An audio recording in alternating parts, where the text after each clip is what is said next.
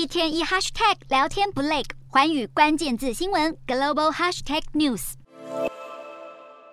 坦桑尼亚一架客机在六号飞行途中失事坠落到非洲的最大湖泊维多利亚湖中，失事客机编号为 PW 四九四。原定从坦桑尼亚的金融中心三兰港飞往西北部的城市布科巴，但在接近目的地时，不幸遇上了强风暴雨，导致飞机在距离地面大约一百公尺的距离突然坠入湖中。失事客机隶属于精密航空，机上载有四十三人，目前已有部分乘客被送往医院。随着黄金救援时间一分一秒过去，搜救人员跟当地渔民联手合作，继续在现场寻找幸存者。精密航空是坦桑尼亚当地最大的私人航空公司旗下营运的廉价航空。公司目前也派遣了救难和调查人员前往空难现场，搜救和调查后续还需要持续关注。